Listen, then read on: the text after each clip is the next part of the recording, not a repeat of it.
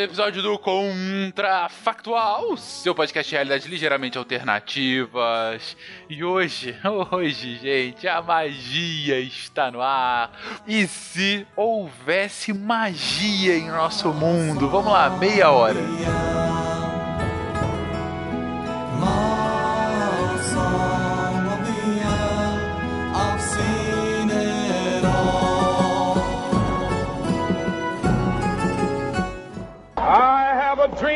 One day every valley shall be exalted. Then they will have my dead body, not my obedience. That's one small step for man, one giant leap for mankind. Okay, Houston, we've had a problem.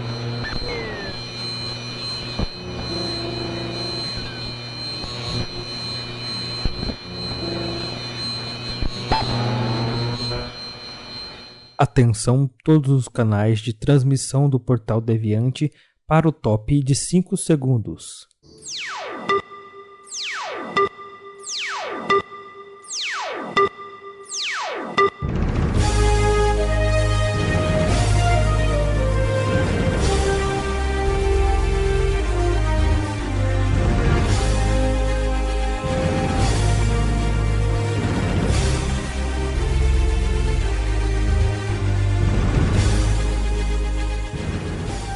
Confusão no governo. Ministro da Magia renuncia após escândalos de compras e ovos ilegais de dragões. Confusão na estrada. Ladrões rendem carro forte e cortam no meio com uma vorpal. Confusão nos lares. Êxtase se espalha pelo país e autoridades falam que é surto maior que a pedra filosofal. Confusão no quadribol. Brasil joga mal e perde na semifinal da Copa do Mundo para o Uganda. Eu sou Yolanda Ox. Eu sou Terence Tarel. E estaremos juntos para mais esse Jornal Vespertino. Boa noite. Boa noite. O país foi surpreendido ontem à noite com a súbita renúncia de Braulio Matos, até então ministro da Magia. A reportagem é de Ruth Raquel.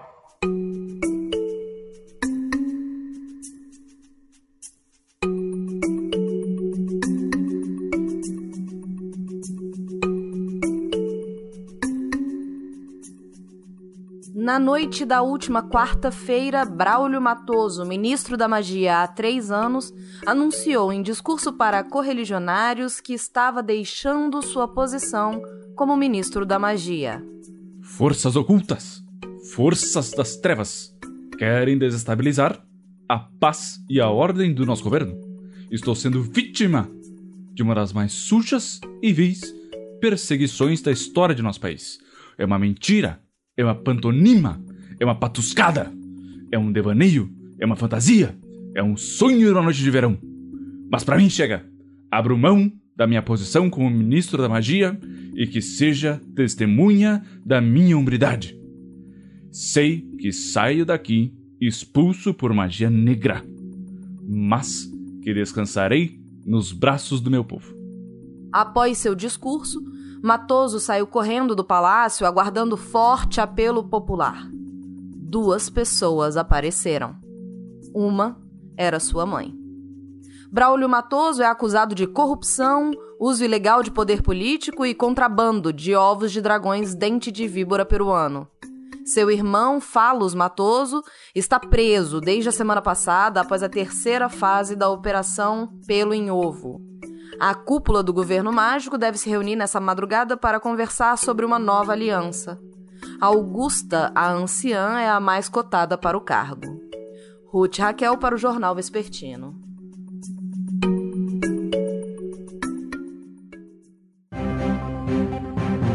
Em outras notícias na política, o secretário de Relações Mágicas Exteriores, Eugênio Jamal, afirmou que a comunidade mágica brasileira, abre aspas, não irá se curvar de joelhos e abandonar sua soberania contra o perigoso avanço dos elfos da floresta no interior do Acre. Fecha aspas. A Embaixada Geral Élfica respondeu que não reconhece a autoridade de, abre aspas, um fedelho de 60 anos. Fecha aspas. Analistas temem a escalada da violência. A Secretaria de Comércio, Finanças e Intercâmbio Não Mágico anunciou hoje que o imposto na importação de caldeirões europeus subirá em 5%. A medida foi adotada em retaliação ao protecionismo de Andorra e Liechtenstein contra a exportação brasileira de mogno para varinhas. Vamos agora à previsão do tempo. Annabelle Nimbus, podemos esperar chuva para o restante da semana? Yolanda, pode preparar feitiços de impermeabilidade, pois deve cair um aguaceiro nos próximos três dias. O Centro de Adivinhações Meteorológicas Brasileiro nos avisa que 12 das 13 bolas de cristal de adivinhação climática variam entre cinza escuro e o preto. Duas delas, inclusive, apontam a possibilidade de trovoadas, rajadas de vento e invocação de demônios. Pelo menos 40 cidades já estão em estado de atenção e deixarão de prontidão a brigada antidemônios.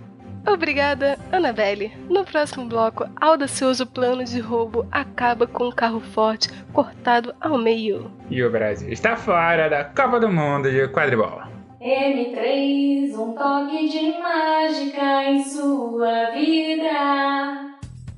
Ô, Silveira, onde é que tá o relatório sobre aquelas vassouras, cara? Silveira, já levou o unicórnio para passear hoje? Silveirinha, por que você não liga mais para a mamãe? Tem horas que tudo que você queria era sumir, não é mesmo? E por que não fazer isso acontecer? A Mordotec traz o sensacional o Um Anel, um dispositivo portátil, elegante e que se adapta ao tamanho do seu corpo. Ao colocar um anel, você e todos os seus poderes simplesmente desaparecem.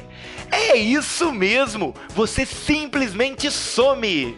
O Um Anel pode ser achado nas melhores casas do ramo, preço por cotação. Um Anel by Mordotec. Aprisionando o rei em você. O uso prolongado pode trazer dependência. Não recomendado a hobbits e outras raças menores. No caso de visitas de Nazgûl, Morgoth deverá ser consultado. Ah, o feiticeiro ficou maluco! Queima de estoque total, desconto de 10, 20, 40, 80%. Varinhas seminovas e usadas a partir de 10 vezes de R$ 49,90. Poções de mana vovó Merlin, R$ 32,99 o litro. Glimórios de magia básica, intermediária, avançada, coleção completa. O que, que você procura? 10 vezes R$ 399,90. Corre, corre, que é só este fim de semana. Eles batalharam, eles perseguiram seus sonhos, eles triunfaram. A final da Copa do Mundo de Quadribol, Uganda e Transilvânia, diretamente de Atlântida. Narração de Sandor Sonoros, comentário de Gilvan Ogago e tradução simultânea para espanhol, chinês e todas as línguas da Terra-média, inclusive Troll. Depois de amanhã, ao pôr do sol, só aqui na M3 Esportes. M3, um toque de mágica em sua vida. Um assalto cinematográfico a um carro forte chocou moradores de São Tomé das Letras, Minas Gerais. Os detalhes com a repórter Fúvia Rodrigues. O assalto ocorreu próximo à Igreja Matriz, no centro da cidade. De acordo com os vigilantes, dois carros foram usados na ação, usando fuzis com munição traçante e magia de uso militar. Cerca de seis homens renderam os ocupantes do carro forte e conduziram para uma região afastada da rodovia. Como a Vorpal, eles abriram o carro forte e roubaram valor ainda não divulgado. Felizmente, não há registro de feridos. A polícia diz que está investigando o caso. Fulvia Rodrigues, para o jornal Vespertino. Uma nova droga chegou ao Brasil. O êxtase droga que já circulava na Europa, foi apreendida já em seis grandes capitais brasileiras. A repórter Elina Souza, que está nesse momento com o Cabo Denilson, responsável pelas investigações, traz mais detalhes. Isso mesmo, Terêncio. Somente nesta última operação foram apreendidos cerca de 500 comprimidos de êxtase. Cabo Denilson, qual é o perigo dessa nova geração de drogas? Oh, boa tarde, Lolita, telespectadores. O êxtase é até oito vezes mais potente que a pedra filosofal. Seu efeito aliado ao uso de magia pode ser desde transe profundo ao estado de transcendência. Porém, seus efeitos colaterais incluem a perda de controle de atributos mágicos, descontrole emocional, pânico, paranoia, esgotamento mental e uso prolongado pode levar à morte. Além disso, ao contrário da pedra filosofal, que é mais branda, o êxtase pode ser usado por não praticantes de magia, o que causa aumento da empatia, estado de euforia e. Cabo Denilson. Na Europa, o êxtase é muito usado em festas tipo rave, como droga recreativa. O senhor acha que pode ser difundido no Brasil entre os praticantes de outras subculturas, como os fanqueiros ou os oráculos? Sem dúvida, a apreensão desta quantidade de êxtase, bem como maconha, pedras de crack, pedras filosofais e poções de maná no Morro da Gótica não deixam dúvidas. Agradecemos a entrevista. Agora, voltamos ao estúdio. Em outra ocorrência no Morro da Gótica, cinco homens foram presos após intensa troca de tiros com a polícia. Foram apreendidos com um bando 5 pistolas 9mm, uma metralhadora subautomática e duas varias e uma escopeta de fabricação caseira. Vamos agora ao giro de notícias pelo mundo. Encontrada e eliminada a última Horcrux de Grigori Rasputin, mago influente do final do período czarista russo. Seus descendentes prometem retaliação. Sete mortos e dezenas de feridos. Este foi o saldo do atentado terrorista em Nárnia. Nenhum grupo terrorista reivindicou o ato. Autoridades responsáveis dizem que não foram usados artefatos mágicos na elaboração dos explosivos. Populares temem a escalada da violência e novos ataques. Paleontólogos de Shenandoah apresentaram no Museu Nacional a recriação do Razor Draco Rex, o maior dragão marinho já encontrado.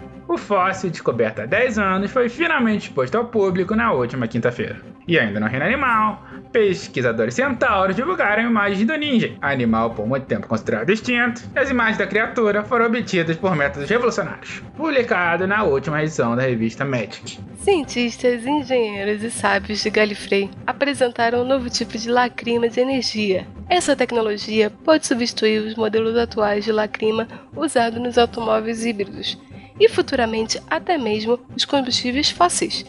Disse em entrevista Theodore Doyle, pesquisador da Amalgama Technology. Agora vamos falar de esporte, com os comentaristas Luke Benezer e Leon Silveira. Muito boa tarde a todos os meus amigos de todo o Brasil.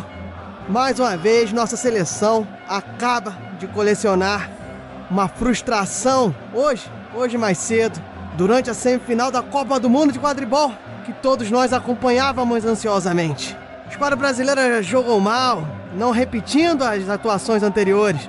Dispersa e nem mesmo o talento de Vitinho Capixaba foi suficiente, artilheiro desta Copa, para evitar nossa derrota.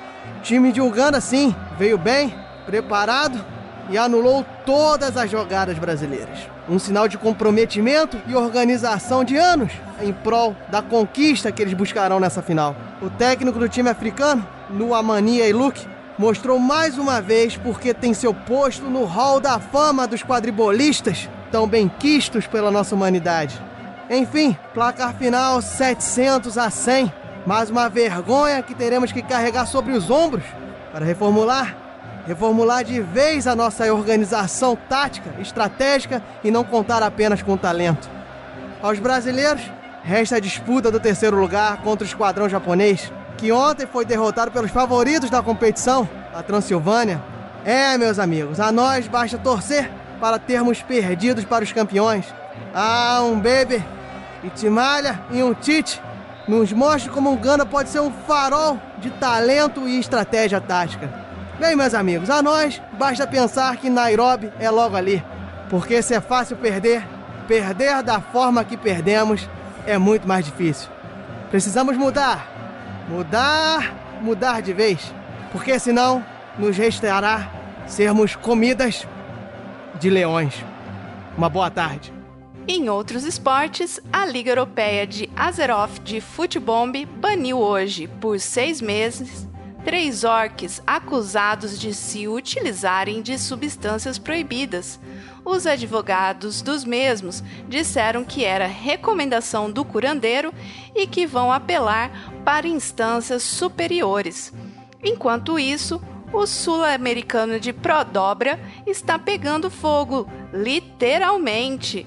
Os Estrelas de Fogo chegaram nas quartas de final e estão para enfrentar o trio tricolor esta noite, na Arena de Dominação, Raul Coelho. A M3 Sport transmite a partida ao vivo a partir das 9 da noite. Obrigada, Ebenezer Leôncio.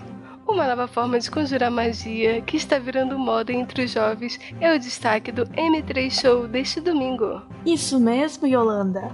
Na reportagem especial deste domingo, veremos a nova onda vinda diretamente do Oriente, o Clau uma estranha e inovadora forma de organizar o seu Grimório. Veremos quem foi o Mago Clau e por que ele foi perseguido no final do século XIX. Vamos também entrevistar a maga Sakura, responsável por redescobrir o livro original do Clau e difundir a sua forma de organizar a magia. Hum, eu só queria brincar com aquele livro novo. Também veremos com especialistas os perigos para usuários de se utilizarem dessa nova forma de organizar suas magias e invocações.